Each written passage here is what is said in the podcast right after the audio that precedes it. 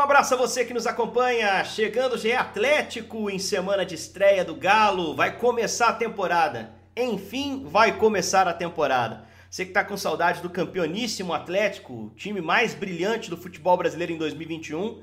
É, 2022 começa nessa quarta-feira, sete da noite. Castor Cifuentes, ao Sapão do Bonfim, em Nova Lima, recebe Vila Nova e Atlético. É o campeão do módulo 1 2021 contra o campeão do módulo 2 2021, o Galo, enfrentando o Vila para começar a sua história nessa temporada 2022. Eu sou Henrique Fernandes, estou voltando de férias, descansado pronto para mais uma temporada de grandes coberturas do Atlético, eu espero, porque tem elenco para isso, o projeto continua lá, a torcida continua lá, então tem tudo para repetir um grande ano o Galo. Vamos ver se isso vai realmente, efetivamente é, acontecer e tudo começa nessa quarta-feira com o Campeonato Mineiro. Vamos trocar ideia aqui sobre o que deve ser esse ano do Atlético. Vamos fazer dessa edição de hoje uma apresentação do Atlético na temporada. Claro, falando dessa estreia, mas falando também do que esperar nesse ano. Como é que foi a janela de transferências, o que, que cada um dos nossos comentaristas aqui do podcast pensa sobre as contratações feitas, se há ainda carências no grupo, tudo isso vai ser abordado.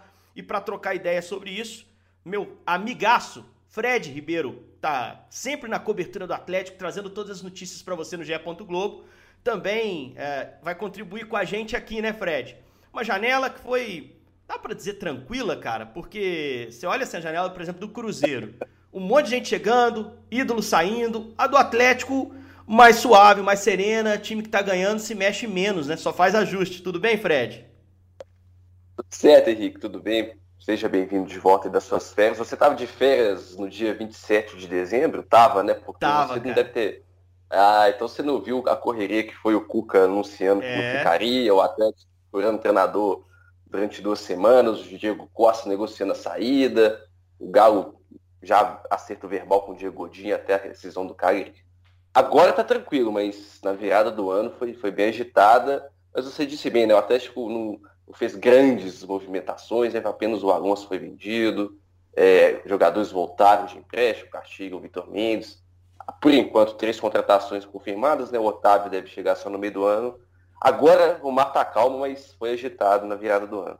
É, o Ademir, a gente já sabia, teve o Fábio Gomes também que veio dos Estados Unidos, mas poucos reforços, assim. A verdade é que foram poucas negociações, né, Fred? Mas negociações importantes. Saída de treinador, rescisão de jogador que era titular na temporada passada, né? Zagueiro, é, capitão, jogador importante do time negociado. Foram poucas, pontuais, Muita mas. Especulação também, né, Henrique? Muita é. especulação que é normal. Acho que hoje está até demais. Eu lembro do Caio Mota, setores do Flamengo, fazendo uma reflexão sobre isso. Acho que é uma reflexão que todos nós, né, que estamos no meio, deveríamos fazer. É muita especulação, muita informação desencontrada, mas o, o balanço do Atlético é esse: três reforços confirmados, além do, do Turco Mohamed, novo treinador.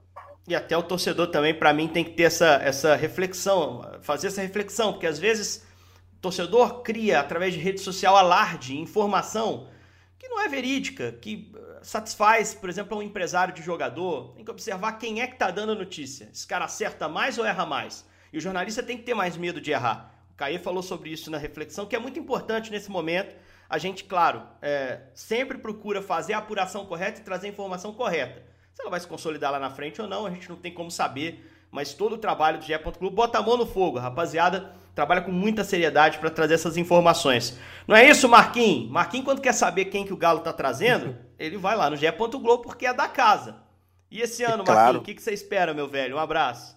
Eu fui meio de ano, essa época de, de início também, todo mundo ligado no GE. Quem nunca? Desde que eu me entendo por gente, é entrando lá no GE para ver as movimentações do mercado, né? E você falou tudo, em time que está ganhando não se mexe ou se mexe pouco, né? E há quanto tempo a gente não viu uma, uma pré-temporada assim, menos ansiosa, né? Menos badalada, sem aquela ansiedade assim, de você, e será quem que o Galo vai trazer? Será que vai trazer uma galera aí que, que a gente vai gostar, que vai dar certo? A gente está só tentando administrar e dar uma mexidinha ou outra ali nesse time, segurar né, os caras que estão aí então, assim, uma, uma, um, janeiro, janeiro, um mês de janeiro mais tranquilo para o atleticano, que há muito tempo a gente não via, né? Não, a gente não deixa de estar ansioso, né? Para ver os caras jogarem, para ver o Godin que chegou, para ver o Ademir, para o início dos jogos, enfim. Mas uma ansiedade mais normal aí, mais regulada, né? Um abraço. É isso aí, Marquinhos. Marquinhos vai estar com a gente, sempre trazendo a voz da torcida, opinião, trazendo bom humor também. Um cara genial, que já falei algumas vezes aqui no nosso podcast. Acompanho conteúdo dele também. Cara que tem, tem essa veia humorística que é muito importante. Futebol é coisa leve, a gente não pode levar tão a sério. Mas também é coisa séria, né, Jaime Júnior? E a gente na transmissão procura balancear ali um, uma leveza, mas com a seriedade dos jogos, né? E para um time com investimento do Atlético, o futebol é coisa seríssima. Galo começa o Campeonato Mineiro na quarta. Nós, como dupla de transmissão, já na terça-feira, né, na abertura do Campeonato Caldense América. Campeonato Mineiro que, que a gente pode pensar no Campeonato Mineiro pro Atlético rapidinho já, a gente vai aprofundar depois. Campeão voltou, vai varrer o campeonato, ou não é bem assim? América tá ali, Cruzeiro também, Tom Benz, talvez vivendo o melhor momento da sua história. Galo é favorito para esse mineiro, Jaime? Um abraço, meu cara. Um abraço, Henrique. Bem-vindo de volta. Marquinhos, Fred, todos que nos acompanham. Você pediu uma análise rápida? Vamos lá. Não há outra história para o Atlético no Campeonato Mineiro. É o grande favorito para ser o campeão. O Atlético não pode pensar de outra forma. É claro que tem outras competições mais importantes do que o Campeonato Mineiro para o Galo. Mas o Atlético Mineiro entra para ganhar o Mineiro, sem dúvida alguma, porque tem o melhor time da competição e manteve a base do melhor time da história do Atlético para mim. Aquele time do ano passado foi o melhor Galo que eu vi. Eu não vi outro Galo tão forte, tão bom, tão eficiente como aquele do ano passado e que serve como base para 2022. Já chegou chegando, Jaime Júnior, hein? Melhor time da história. Discussão longa, mas sei lá, é, tendo a acompanhá-lo. Acho que o ano de 21 foi um ano maravilhoso para uma geração de atleticanos. Não vamos diminuir nada do que Isso aconteceu. Aí já vai outro podcast, né? Já vai outro podcast, né, Fredinho? É, é, é, é, bem difícil você conseguir definir isso, porque o Atlético teve grandes times na sua história. E às vezes você escolhe um, parece que está diminuindo o outro. Enfim, tomara que o de 22 seja melhor que todos, né? Consiga ali. Então, o mais vitorioso, sem dúvida. É o de 21, sem dúvida. Tomara que 22 feche ali com o título que faltou, né? Libertadores. É bem verdade, esse ano tem Recopa, enfim, tem outras competições que não foram disputadas no ano passado, mas esse é assunto para edições futuras. Vou analisar esse elenco, gente, essa janela do Atlético. Como o Atlético se movimentou um pouquinho, a gente falou, mas trouxe uns caras que eu acho que podem ajudar e também perdeu alguns que, que ajudavam e que precisam ser repostos. Vou começar com o Marquinhos, amarrando duas perguntas em uma, Marquinhos, para você fazer a sua análise. Vai Qual lá. setor nesse elenco do Atlético você acha mais forte? O ataque, é o meio, é a defesa, são os laterais, goleiros, enfim, o setor que você mais gosta. E você acha que algum setor ainda precisa de reforço? Você acha que ainda tem que trabalhar no mercado para trazer um determinado reforço, um determinado é, perfil, um jogador promissor para uma determinada área, ou um cara para chegar e resolver? Qual o setor mais forte e onde você acha que precisa é, o Atlético trabalhar no mercado ainda? Então, ainda bem né, graças a Deus. Essa, essa primeira pergunta sobre qual setor é mais forte ainda fico com muita dúvida. Isso é muito bom. Mas vou falar do ataque, né? Não, não dá para para você deixar para trás um ataque que você tem Hulk, você tem Keno, você tem Vargas, você tem um banco muito bom também, né? Você, agora é, a gente para responder usa até o, o que a gente tem que é o ano passado, né? A gente tem o Ademir chegando agora, né? Já falando do de futuro também. Então vou de ataque, é, que é o, a, a, o, a, o, qual é a pergunta mesmo? Setor, setor mais setor, forte. isso, setor mais forte. E o setor que eu acho que ainda precisa, ainda a gente precisa olhar com mais carinho para ele, é, acho que seria a zaga. Porque a saída, a, saída do Alonso eu senti muito. É, o Nathan Silva também a gente vê alguns boatos aí, depois podem falar melhor sobre isso. Né? Vejo que é, falam que tem times portugueses é, atrás dele e tal. Então, tenho medo também de, de que ele saia. E a gente teve a, a saída do Alonso, que para mim foi uma das, uma, uma das, das, maiores perdas assim que a gente mais sentiria, né? Nosso xerifão. Veio o Godin, tudo bem, mas acho que é um jogador que, apesar de já ser consolidado, já ser um atleta assim de renome, né? É, é, pela idade, eu não sei se aguentaria o tranco ali de futebol brasileiro, de ano inteiro, de jogo quarto e domingo. Então, acho que a zaga ali a gente tem que dar uma atençãozinha. É, tá aí. São seis opções para zaga, né, Fred? Só para a gente é, elencar aqui, os dois que devem ser titulares, Godinho e Natan. E aí, não sei se para tranquilizar o Marquinhos, não sei se foi o Caetano ou se foi o presidente Sérgio, é, o que foi dito é que se negociasse o Alonso, o Natan não sairia. Tem isso, não tem, Fred? Quem disse é, isso fui o... eu num dos podcasts, eu falei isso. Não, não. Se alguém confirmou isso depois, é ótimo. Mas eu conversando com uma fonte dentro do Atlético, essa fonte me disse o seguinte, Jaime, se o Júnior Alonso sair, o Natan não sai. É, é, é já é um, uma cláusula de segurança antes, ali, né? É. Perder a dupla titular. Tem umas três semanas isso, né? É. Perder a dupla titular é complicado, mas você tem ali é, esses, esses, dois, para mim vão ser a dupla, vai ser a dupla inicialmente titular, até porque o Godin joga do lado esquerdo, é, é o lado que ele prefere.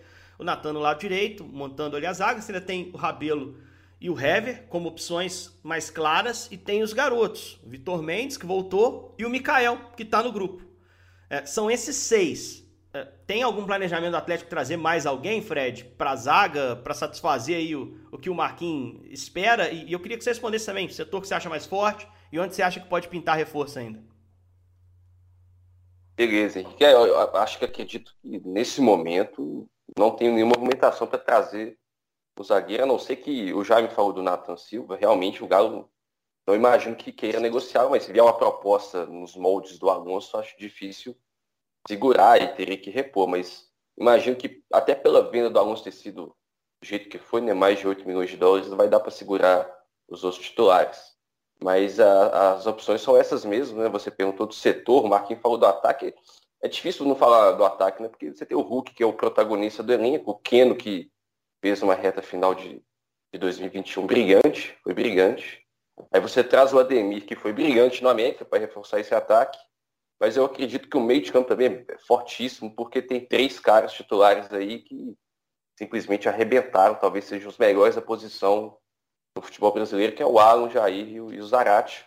E ainda tem o Nath, que com todo o seu talento não conseguiu render fisicamente o esperado na reta final também, mas imagino com uma pré-temporada, um cuidado maior, já se ambientando ao futebol brasileiro, deva ser o mesmo Nath do River Plate, né? um Nath mais consistente. Eu vou, para ser diferente, vou votar no meio de campo por causa disso. É só lembrar que o Nath fez um campeonato mineiro muito forte na temporada passada, né? Logo na chegada dele, ele, ele era um destaque do time, fez um clássico fortíssimo contra o América na primeira fase. Gostei mais do Nath no primeiro semestre do que no segundo, então a parte física pode realmente ter pesado para que ele, para mim, é craque de bola, tem uma visão absurda de jogo, parte técnica muito boa. Acho que com a pré-temporada correta tem a mesma, mesma leitura do Fred. Acho que ele pode fazer tudo direitinho agora durante todo o ano, não só durante uma parte do ano. Ataque, meio-campo, defesa, Jaime Júnior. O que te enche os olhos nesse time do Atlético? Não vale falar tudo. Mas não tem jeito de não falar tudo, porque tudo enche os olhos no time do Atlético. Como o meio-campo foi destacado e o ataque também, eu vou valorizar a defesa porque nos últimos anos a gente sempre falava que o Atlético precisava ter uma defesa mais consistente. E esse foi o ponto que mais evoluiu na temporada nas mãos do Cuca. O sistema do, defensivo do Atlético era muito bom, é muito bom. Perde essa peça do Júnior Alonso. E aí fica essa dúvida. O Godin é melhor do que o Júnior Alonso? É claro que é. Sabemos que Godin é melhor, mas ele já mais velho vai conseguir entregar o mesmo ou mais do que o, o Júnior Alonso entregava, essa é a expectativa. Se ele conseguir jogar em altíssimo nível aqui no Atlético, conseguir jogar mais do que o Júnior Alonso eh, jogou, ou pelo menos no mesmo nível do Júnior Alonso, a defesa seguirá muito boa. O Mariano, pelo lado direito, dá uma consistência defensiva para o Galo extraordinário e faz uma dupla muito boa com o Nathan Silva. E agora chega o Godin para fazer a dupla do lado esquerdo com o Guilherme Arana, que é extraordinário. E o Galo tem um grande goleiro que é o Everson, provou isso no ano passado, teve aquela desconfiança quando chegou, mas agora o torcedor do Galo confia no Everson. Então, para poder valorizar o sistema defensivo, a melhor defesa da Libertadores da América, a melhor defesa do Campeonato Brasileiro, a melhor defesa do Brasil em 2021, eu faço questão aqui de valorizar o que esses caras do sistema defensivo do Galo fizeram. E só o fizeram também porque o meio de campo é muito forte. Quando a gente fala de sistema defensivo, o meio de campo é fundamental nesse processo também. E o Galo, como tem um meio de campo muito forte, ele fortalece ainda mais a sua defesa e o sistema defensivo como um todo. Ó, o, ao longo da, da carreira dele, o Turco Mohamed, ele, ele sempre utilizou a figura do centroavante nos seus times, tá? É, ele era um jogador de ataque, ele era mais ponta, não era centroavante mas ele gostava de ter essa referência ali na área. O Atlético perdeu o Diego Costa e ainda tem possibilidade de trabalhar no mercado. Até trouxe o Fábio, que é um centroavante que no Oeste me chamava muita atenção, mas jogando a Série B, não sei como saiu nos Estados Unidos. Tem a figura do Sacha ainda no grupo, o Vargas pode fazer esse trabalho mais à frente e o Hulk também joga com naturalidade como essa peça mais avançada, embora não seja um homem de área e nem deva ser, porque o Hulk com liberdade é uma bomba normalmente. Mas ele usou centroavante é, no Independente campeão em 2010, tinha o Facundo Parra, que era um centroavante mais brigador lá na frente. Ele usou o Funes Moria eh, no, no, no Monte Rey, que era um centroavante, centroavante, jogador revelado no River Plate. Ele gosta dessa figura, desse cara da área. Marquinhos, te faz falta ver um, um, centroavante de peso, um cara que você confie, que você olhe com currículo, com tamanho? Você acha que o Atlético tem que trabalhar bastante para trazer um cara assim? É, ou você acha que não? É, isso não é indispensável. O time jogou várias vezes sem essa figura na frente, jogou bem sem o Diego. É, em 2021, a maior parte dos jogos o time se virou com o Hulk sendo esse cara lá na frente. É, jogou bem sem ele, né? E ele chegou, ajudou bastante, fez muitos gols, salvou a gente muitas vezes também. É, mas eu não, não acho que seja assim, ah, foi porque o Diego Costa chegou que as coisas começaram a dar. Não, a já estava é, funcionando direitinho, ele chegou e só foi uma cereja do bolo ali, né? Então, é, não acho que, que vá fazer falta a esse ponto, né, de nossa senhora, precisamos repor, meu Deus, ele saiu. Acho que, por exemplo, a perda do Alonso foi muito mais é, sentida pela torcida e vai ser muito mais, é, é, a gente vai ver um impacto no time muito maior que a do Diego Costa. Só que a torcida inteira do Galo queria ver o Diego Costa é, é tendo mais tempo aqui no Galo para poder fazer uma pré-temporada, né, para poder com mais calma é, se preparar melhor, né, até fisicamente, para poder entregar mais pelo time. Essa era uma ansiedade que a torcida do Galo ano passado já pensava isso para esse ano, né? Antes até da temporada acabar, a gente já imaginava isso. Ó, Diego Costa ano que vem, faz uma pré-temporada.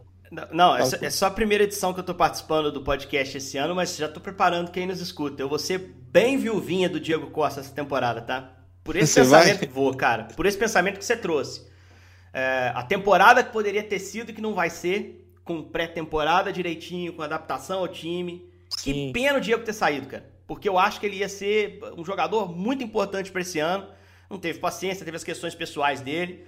Várias vezes ao longo dos podcasts no, no ano aí, você viu vinha do Diego aí e acho que ele vai fazer falta.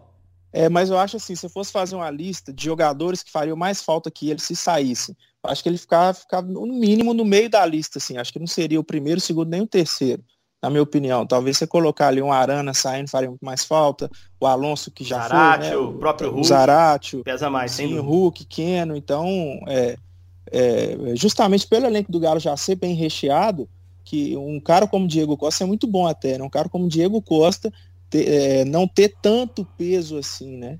Mas ele ficando para esse ano, acho que ainda mais no estilo do jogo do, do turco aí, tal, talvez daria bem, bem mais certo que que ano passado, né? Ô Fred, o estilo de jogo do turco te agrada pelo que você procurou de informação dele? Eu, eu, confesso que nessa, nessa reta final de férias assisti bastante coisa dos times passados dele.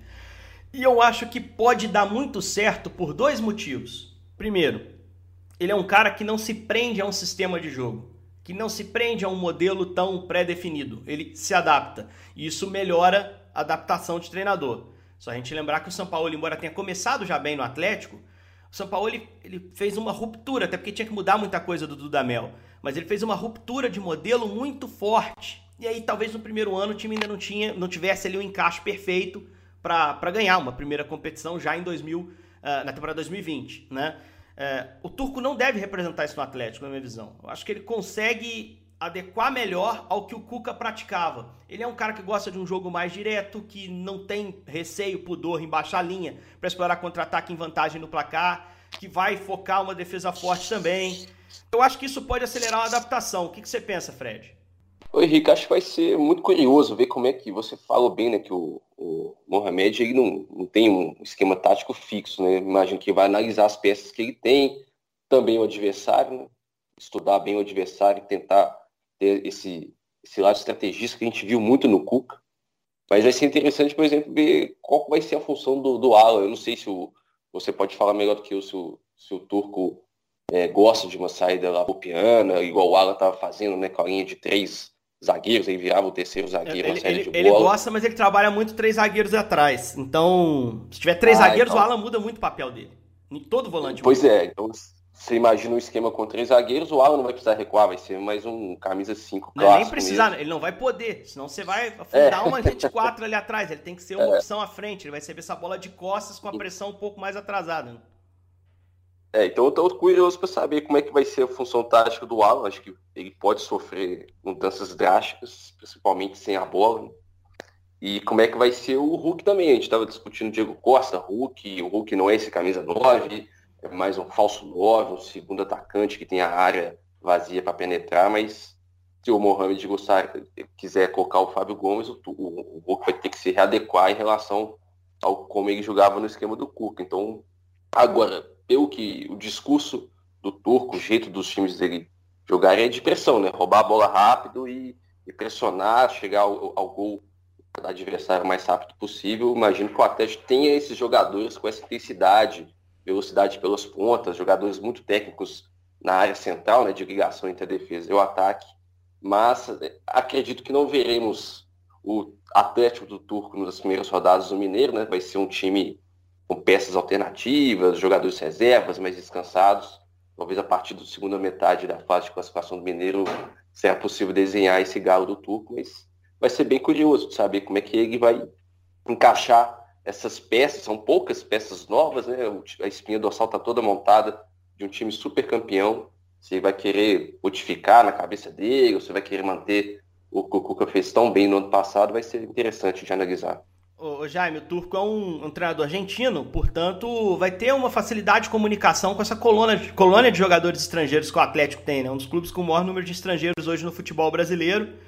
E estrangeiros protagonistas, cara. Se você for olhar nesse elenco aí, você tem o Godin chegando para jogar no Clube Atlético Ele vai ser titular, não, não, há dúvida disso. Antes era o Alonso, que também era um estrangeiro.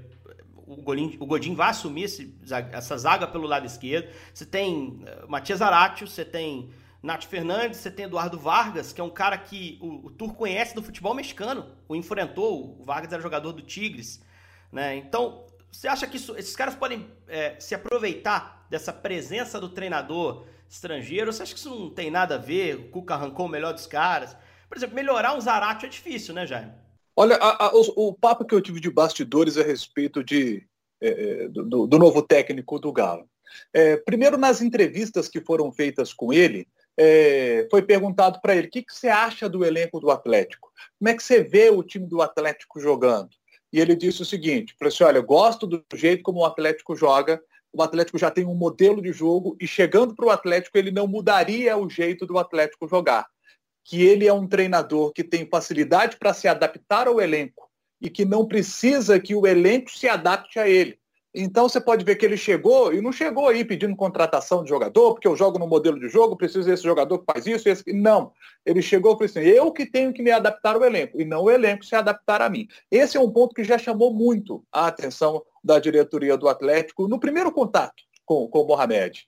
Então, a gente vai ver um Atlético, por esta análise, por essa impressão passada à diretoria, de um Atlético que vai se manter mais próximo do que era o Atlético do Cuca. E isso também agradou muito a diretoria, porque ele disse o seguinte, falou assim, olha, eu vou chegar para poder manter o que o Cuca fez e pontualmente melhorar a equipe. Dando um exemplo, o que fez Marquinhos Santos no América. Quando ele chegou ao América, Wagner Mancini já vinha de um bom trabalho, o time estava totalmente construído, já tinha uma ideia de jogo, Marquinhos Santos chegou e fez situações pontuais na equipe. Ele não mudou a estrutura. A informação que eu tenho de bastidores é que Mohamed chega com a intenção de não mudar a estrutura, de manter o que o Atlético vinha fazendo. E aí, partindo dessa análise, na minha opinião, não sei se vocês concordam, o Atlético do Cuca funcionava melhor de Hulk com o falso 9 do que do, com o Diego Costa, um centroavante de fato. É claro que a gente tinha uma expectativa pela pré-temporada do Diego Costa, de tudo que ele poderia produzir em 2022, estando fisicamente 100%. Mas o recorte que vimos de Diego Costa no Atlético no ano passado, jogando junto com o Hulk, eu preferi ver mais o Atlético jogando com o Hulk de falso 9 e até sem o Diego Costa no time. Então, eu acho que pelas análises feitas no papo do Mohamed, com o pessoal da diretoria do Galo, que o Atlético começa a temporada tendo Hulk de falso 9, o centroavante que o Mohamed tanto gosta, que neste caso será o Fábio Gomes, ficará como opção no banco de reservas. É, pelo que já pude conversar também com colegas que viram muito do Mohamed, Nacho teria uma função muito importante no time, e aí sim um cara fazendo pré-temporada, estando bem fisicamente agora, Nath Fernandes, seria uma figura que ele usaria bastante no Atlético. Nacho, a intenção dele, aí citando os estrangeiros que o Henrique é, falou, Nacho seria esse estrangeiro que faria a função que ele fez quando chegou no Atlético. Aquele Nacho que circulava, que, tava, que ia lá buscar a bola, participava da construção da jogada e aparecia pelo lado esquerdo, pelo lado direito, que pisa na área. Esse Nacho ele quer de volta pelo que pude, que pude entender. Ele seria um, um dos jogadores que ele quer trazer para o time para ser protagonista e ajudar a fazer o time acontecer, Nath Fernandes. Então, vamos, estou muito curioso para ver o, o, o trabalho é, do Mohamed. Muito curioso para ver o trabalho do Mohamed, para ver se de fato ele vai manter o que o Cuca fez e quais situações pontuais ele vai melhorar nesse time do Galo para 2022. Eu acho que é uma tendência ele manter as coisas, né, gente? E assim, dificilmente ele chegaria indicando um monte de nome. Porque você se coloca no lugar do elenco do Atlético. O jogador quer jogar e o que tá jogando quer continuar jogando. Né? Se ele chega uh, e ele fala, não, vou trazer um lateral. O que passa na cabeça do Mariano e do Google? Os caras pensam, poxa, ano passado a gente deu muito conta do recado, o time foi campeão de quase tudo. Os caras chegam já trazendo gente. Poxa, dá uma chance pra gente dar sequência ao que a gente vinha fazendo. Né? Quando você assume um time que tá em baixa é mais fácil você emplacar reforço. Quando você assume um time que está em alta, que está ganhando, às vezes você trazer reforço para determinada posição é, é, um, é, um, reforço que chega e, e, o impacto no grupo é pior do que que poderia ser tecnicamente ele agregar, entendeu? O impacto psicológico no grupo. Então acho que a mensagem que o Turco passou foi: poxa, o grupo é bom, eu preciso dar uma chance a eles de continuarem o que estão fazendo e melhorar pontualmente. Mas eu acho que se as coisas por algum motivo não forem bem, ele pode ir lá para o meio do ano ele começar a fazer algumas indicações. O que é difícil para ele é esse número excessivo de estrangeiros que o Atlético ainda tem na sua temporada, né? Para essa temporada. É, o Turco conhece mais jogador estrangeiro. Então, para indicar um cara que ele goste, vai estourar o, número limite de estrangeiros. Se é algo que o Atlético não conseguiu reduzir, e, e, e assim, continua tendo esse problema. Estrangeiro demais. Só o Alan Franco saiu. Continua tendo um a mais do que deveria. É, perdeu o Alonso, isso equalizaria, mas trouxe o Godin, que também é estrangeiro. Então tudo isso vai, vai impactar na janela do Atlético até o fim do ano, nas transferências que o Atlético vai fazer e nas indicações que o Turco Mohamed poderia fazer de jogadores que ele conhece. Pra gente passar para a parte final aqui, galera, o que, que, a gente pode esperar da temporada do Atlético? Uh, Marquinhos, o que, que, você espera desse campeonato mineiro? Que você acha que é obrigação para o Atlético? E qual campeonato é prioridade para o Galo em 2022? No ano passado era meio consenso aqui nas nossas edições que o brasileiro tinha que ser o foco. Ganhou o brasileiro, acabou o jejum, agora volta eh, começando do zero. Qual o campeonato que você acha que é prioridade nessa temporada e o que esperar do Campeonato Mineiro que começa na quarta, para o Galo? Vamos lá. É, prioridade Libertadores, né? Sem pensar duas vezes. Já ganhamos a Copa do Brasil ano passado, brasileiro, é, e já tiramos aquele peso das costas que a gente tanto falou no ano passado, né? Então a gente indo mais leve para essa temporada, o que eu espero é mais uma vez um Galo que vai brigar lá em cima, que vai, é, como fez em 2021, é, é, ameaçar e, e, falar, né, botar moral mesmo no território, falar, eu tô aqui, vou brigar até o final, no brasileiro eu vou estar lá em cima entre os três primeiros, é, na Copa do Brasil vou ir no máximo até uma semifinal, Libertadores, é, é, vou também dar trabalho e ser um dos mais temidos, né, então é isso que eu espero do Galo, um time que mais uma vez brigue lá em cima, porque também não vejo no, no, no, no, no Brasil outro time que possa é, é, assim bater de frente além de Flamengo e Palmeiras, né? O Corinthians também está montando um time muito bom, mas acho que ainda demora para chegar nesse certo nível, que o Galo há um bom tempo já vem é, investindo, montando, já vem organizando a casinha. É, é, Campeonato Mineiro, eu acho que vai ser mais um, um período de, de, testes mesmo, né? ainda mais com o técnico novo agora, você acerta umas contratações, você vê estilo de jogo, e acho que o Campeonato Mineiro até deve ser para isso, né? Para você entrar com um time talvez mais alternativo, já pensando lá no fim da temporada, que começa a engrossar o caldo. Não sou a favor de começar o ano já com, com, com o time titular em todo jogo e vamos para cima com força máxima. Acho que é período de teste, você coloca ali é, os caras que para ter mais rodagem, né, o pessoal da base. E não acho que Mineiro seja obrigação, não, mas né, você vendo o time do Galo e vendo os outros times do Campeonato Mineiro, a não ser o América, eu não sei quem mais poderia é, tirar esse título da gente. O Marquinhos já deu a cutucadinha dele, né? Só o América. Não, mas é sério. Só o América pode encarar. Eu juro, eu juro, que nem é. Ó, que a final é em jogo único esse ano, hein? Fica mais é, difícil, aí, mais, aí mais... facilita mais para é, time é, pequeno, né? Você... Fica agora mais possível, é. Agora se não foi cutucado, eu não sei o que foi. É. Fica mais possível ter uma, uma, zebra, né? O favorito não, não vencer. Para mim, pô, tamo alinhado, né? O Atlético é favorito pro, pro Campeonato Mineiro. Ô Fred, é, Mineiro é obrigação? Qual o principal campeonato esse ano? O que o Atlético tem que ambicionar? Se você quiser brincar, cara, é meio fogueirinha, mas é, pode fugir se quiser, porque qual seria um time possível para essa estreia de quarta-feira? Só pra gente brincar, por você errar também, porque é legal quando a gente tá. vê o companheiro é. errar. Não, esse é um exercício que a gente vai fazer aqui no G. Globo, né? Pois é, de repente você já tem seu esbocinho aí, você já passa para o é nosso ouvinte do podcast. Tem o Vila Nova também, que tá difícil de. Vila Nova, pouquíssima informação, né? Difícil obter informação. Pouquíssimo, sempre, é, sempre. E tem a parceria com o Coimbra, né? A gente imagina que, que seja um time com muitos jogadores do Coimbra, mas. Vou, vou começar então arriscando aqui uma escalação com a ajuda de vocês. Eu imagino que vai ser o Rafael, né? Até uma questão que o Rafael não jogou, praticamente não jogou no ano passado, no segundo semestre fez só um jogo. Os laterais, que aí é um ponto que eu também acho que vale discussão, né? Se você pegar esse elenco do Atlético aí, se eu fosse o Rodrigo Caetano, eu ficaria de olho em algum lateral híbrido, vamos dizer assim, um lateral que consiga jogar na direita e na esquerda, porque o Arana pode ser convocado, é uma posição que tem é, cartões amarelos em sequência, né? Ano passado até já teve uma ameaça aí de ficar sem o Arana, sem o Alonso, que saiu, que era um lateral, e sem o Dodô, que estava pendurado. Teria que improvisar o Alan, se não tivesse o Arana e o Dodô. A direita a mesma coisa, né? só temos Guga e Mariano, então imagino que seja, voltando à escalação, Rafael, Guga e Dodô nas laterais. A zaga, acho que o Vitor Mendes vai ter uma oportunidade, talvez o Igor Rabelo, que foi muito bem nas finais da Copa do Brasil, mas também não jogou tanto. E o Mikael deve ficar aí como o reserva imediato nesses primeiros jogos. Eu não sei se ele vai de Neto, mas eu, se tivesse que colocar um, um, time todo reserva, talvez seria Neto e Guilherme Castilho para dar chance para os dois também, ou então Guilherme Castilho e Tietê, que o Tietê jogou muito, então imagino também que ele vai, vai descansar nesse começo. E Dylan e Caleb também devem ganhar oportunidade né, na vaga do Zarate e do, do Nacho. E na frente, não sei se o Ademir vai, vai entrar nessa roda, porque também jogou bastante pelo América acredito que vai ser Fábio Gomes e talvez o Sacha, que não jogou tanto, ou então se ele quiser testar ainda mais, tem a dupla Felipe Felício e Luiz Felipe, mas vai estar tá, tá difícil de desenhar esse time. Acho que o Mohamed tem muito. Tirando os titulares, né, que são ausências óbvias, o, o Mohamed tem boas opções aí de laboratório, vamos dizer assim. E a Libertadores é a meta? Você acha que a Libertadores ah, com certeza. é o principal, sim, né? Sim, sim.